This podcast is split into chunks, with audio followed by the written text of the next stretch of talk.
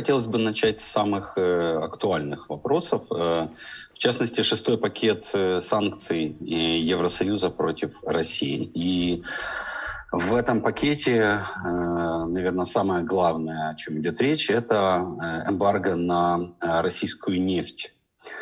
Как вы считаете, насколько эти санкции могут повлиять уже на российскую экономику и, например, до конца года?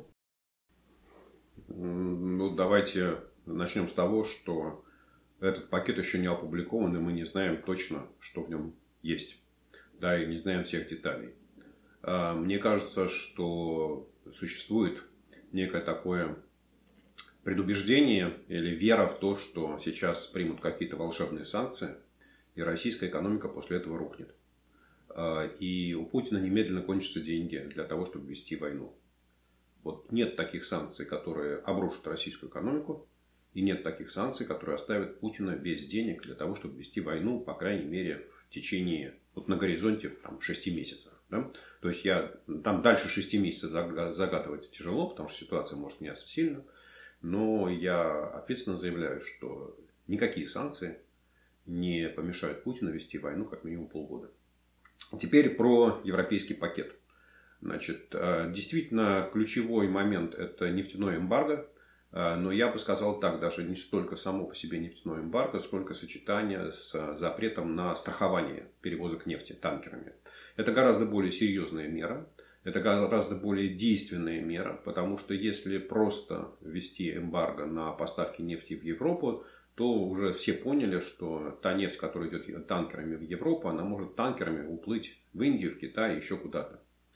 Вот. А если э, английские страховые компании, лондонский страховой рынок, который страхует 95% перевозок нефти, откажется, ну, он, собственно, уже заявил, что он, они будут придерживаться европейских санкций, вот, то у всех судовладельцев, независимо от того, кому принадлежат танкеры, российским компаниям, греческим, панамским, мальтийским и так далее, у них возникает огромная проблема с тем, где застраховать и будет ли принята эта страховка, соответственно, в Суэцком канале, не знаю, там в Балтийском море, не знаю, ну, в общем, везде, да, в, а, на Босфоре в турецком, да. То есть, на самом деле, это огромная проблема, и как она будет решаться, пока непонятно. Поэтому, если эта мера будет работать, и если не удастся найти каких-то страховщиков таких отмороженных, которые будут страховать российскую нефть, то это будет очень действенным ударом. Но, сказав все это, я должен подчеркнуть, что эмбарго на поставки российской нефти начинает работать через 6 месяцев. То есть, с 1 декабря. И поэтому прямо сегодня, как, я не знаю, там, или когда опубликуют, или завтра, или через неделю, или через месяц, или через два месяца, ничего не изменится. Да? То есть нужно понимать, что в ближайшие полгода, ну, возможно, там контракты будут меняться, Возможно, кто-то будет покупать меньше нефти. Возможно, российские компании будут искать новых потребителей, искать решение проблем. То есть, что-то может происходить, но эмбарго начнет работать примерно там, с начала декабря. Да, поэтому вот говорить о том, что прямо завтра что-то произойдет, нет, ничего завтра не произойдет. А, ну, по, по тем сведениям, которые есть, э, да, э, от нефти отказывается в большинстве своем э, через 6 месяцев, через 8 на очищенную нефть. На нефтепродукты, а, но... не очищенные, а нефтепродукты. Нефтепродукты, да, прошу прощения. Но остается нефтепровод «Дружба», которым, по которому будет все равно идти нефть, в частности, в страны э, Юго-Восточной Европы. Э, и насколько это большие объемы? Насколько это соизмеримо с, со всем эмбарго? Ну, смотрите, э, экспорт российской нефти в прошлом году, в 2021 году, был 214-215 миллионов тонн. На пике, в максимум, по-моему, в 2019 году было 250 миллионов тонн. А, в Европу идет порядка, э, в 2021 году где-то ушло порядка 100 миллионов тонн, то есть это 45% российской нефти. Э, из 100 миллионов тонн, 40 миллионов тонн, там 42 может быть, по-моему такая цифра, шло по нефтепроводу «Дружба», и при этом э, три четверти шло в Польшу и Германию, а одна четверть шла по южной ветке, это Чехия, Словакия, Венгрия, ну дальше чуть Болгария. А, Германия, Польша уже отказалась от импорта российской нефти еще до введения эмбарго, это, по-моему, месяц или полтора назад. А Германия сказала, что она к декабрю месяцу откажется от импорта российской нефти по нефтепроводу «Дружба». Соответственно, остается только южная ветка. объема поставок 10 миллионов тонн нефти в год. Ну, это примерно соответствует тем самым заявлениям Еврокомиссии, что 90% импорта российской нефти будет под запретом. Ну, то есть 10% это то, что идет вот а в первую очередь там, на венгерские нефтеперерабатывающие заводы, потому что вот эта компания МОЛ, она, собственно, владеет НПЗ и в Венгрии, и в Словакии, и снабжает этот регион, но в том числе у нас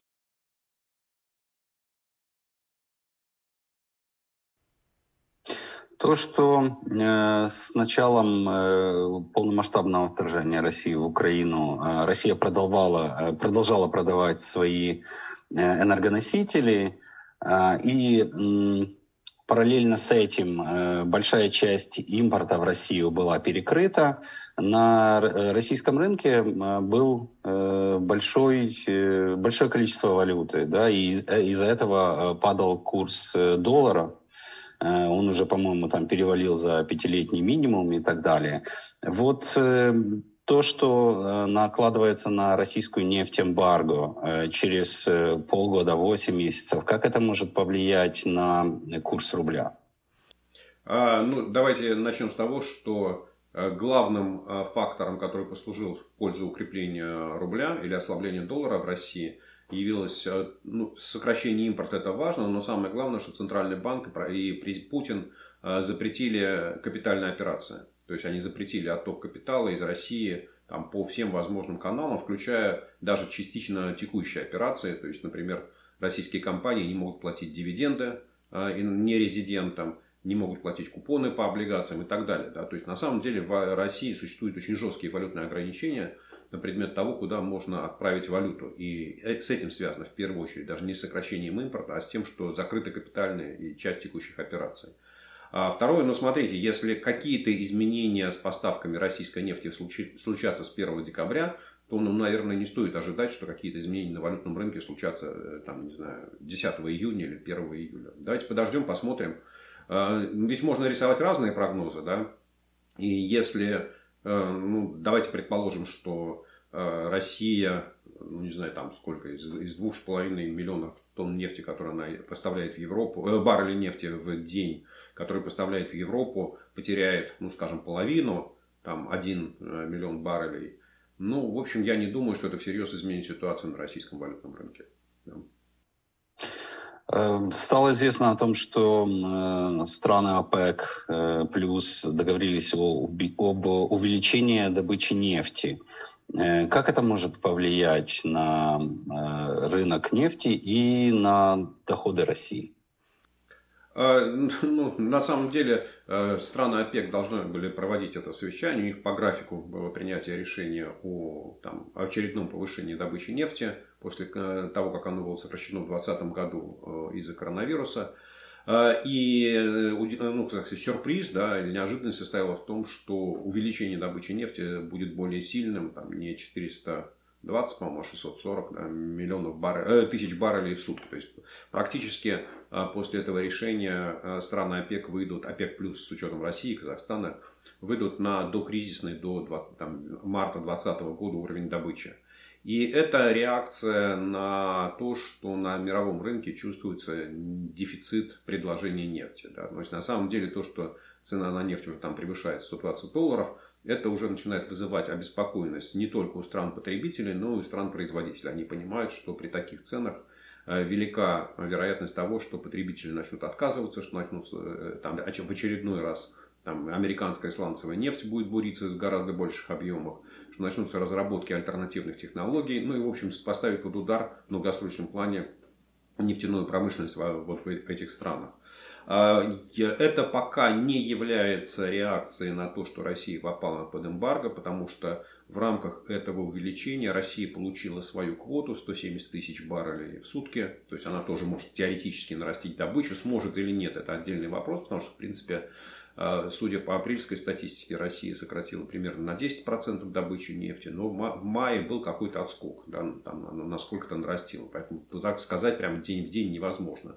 А Соединенные Штаты давят на, в первую очередь на Саудовскую Аравию, пытаются договориться о том, чтобы эта страна увеличила предложение нефти с тем, чтобы компенсировать выбытие той нефти, которая может попасть по, российской нефти, которая может попасть под европейские санкции, с тем, чтобы на рынке не было дефицита предложения, с тем, чтобы цены ну, как-то не, по крайней мере, не росли.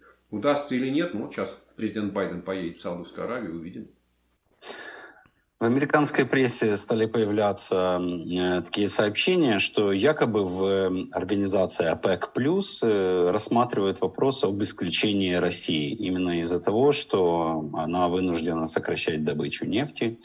Как вы считаете, если такая информация соответствует действительности, что это может значить, как это может повлиять на Россию? Ну, смотрите, во-первых, организации ОПЕК нет. Это есть соглашение ОПЕК+. Есть организация ОПЕК, куда Россия не входит. И весной 2020 года, вот коронавирусное время, да, я помню, там чуть-чуть раньше, было достигнуто соглашение ОПЕК+, вот именно страны ОПЕК, плюс Россия, Казахстан и еще кто-то, кто не входит. Я уже забыл, третья страна. Вот, да, и поэтому э, вот никаких официальных решений о том, что Россия куда-то входила, Россия куда-то не входила. Это соглашение предусматривало резкое сокращение добычи нефти весной 2020 года. В принципе, после того, как вот все э, ограничения в рамках того соглашения будут сняты, ну, можно, страны могут просто зафиксировать, ну, слушайте, наше соглашение выполнило свою функцию, оно больше не существует. Да, и не потому, что Россия чего-то не добывает, а потому что вот мы приняли согласованное решение о сокращении добычи нефти. Поскольку, поскольку мы все восстановили, все квоты вернули, ну вот соглашение потеряло свою силу. А, мне кажется, что сейчас рано говорить о том, будет Россия участником будущих переговоров, не будет. А, понятно, что занимая там, второе, третье место в мире по добыче нефти, являясь одним из там, вторым по величине экспортером нефти на мировой рынок, ну, Россия все равно будет играть какую-то очень важную роль, не какую-то, а важную роль на мировом рынке нефти. И так или иначе с ней придется, ну, по крайней мере, Саудовской Аравии разговаривать на эту тему. Поэтому даже если соглашение ОПЕК плюс перестанет существовать, ну, это никак не изменит роль России на нефтяном рынке. Э, Еще в пакете санкций от ЕС э, есть запрет на предоставление России бухгалтерских консультационных услуг и услуг э, пиар. Насколько это серьезно? К чему это может привести? Ну, послушайте, вот что значит, к чему это может привести? Ну, это не приведет к краху России, это не приведет к военному поражению Путина, это не приведет к обвалу экономики, это не приведет к тому, что в России закончатся деньги. Да? Соответственно, я думаю, что предоставление аудиторских и, консульт... и консультационных аудиторских услуг ну, вообще, что называется, это не приведет ни к чему э, вообще, да, потому что ну, международный аудит, аудит международными компаниями нужен для того, чтобы э, там российские, украинские компании, в зависимости от того, кому, э, с кем работают, да, они могли выходить на международный рынок и говорить, вот наша отчетность проверена в такой уважаемой компании, ей можно верить. Ну, поскольку, поскольку из-за общего набора санкций, из-за общего охлаждения отношений, ну, охлаждения, да, там, разрыв практически отношений между Россией и Западом, ни одна российская компания сегодня на западные рынки выходить не, не, не сможет, ну, соответственно, ценность а, вот, отсутствие аудиторской документации, аудиторской отчетности, за, отчетности, заверенной аудиторами, она, в общем, близка к нулю. Ну да, в общем, есть какая-то проблема, но она никак не останавливает жизнь. Консультационные услуги это более серьезно, потому что э, крупные компании, э, там, любые в любой стране, э, развивая свой бизнес, они хотят получать информацию о том, как такие же проекты развивались в других странах. И, собственно говоря, консультационные компании помогают ну, находить возможности и предлагать решения, как снимать те ограничения, проблемы, как развивать бизнес и так далее. Но опять э, сказать, что вот это, знаете, когда все касается, а как правило, это касается долгосрочных планов, да, как правило, это касается каких-то стратегических направлений развития.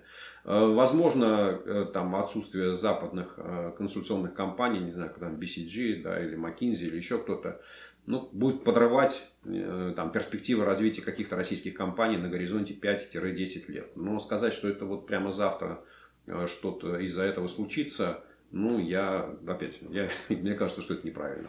А, пиаровские компании, ну, опять, это не экономическая вещь а, для того, чтобы а, Кремль мог создавать себе хороший имидж, для того, чтобы Кремль мог там, вербовать ну, там, себе союзников, помощников. Да. Вот, собственно, пиаровские компании, они работают очень активно и в Европе, и в Америке.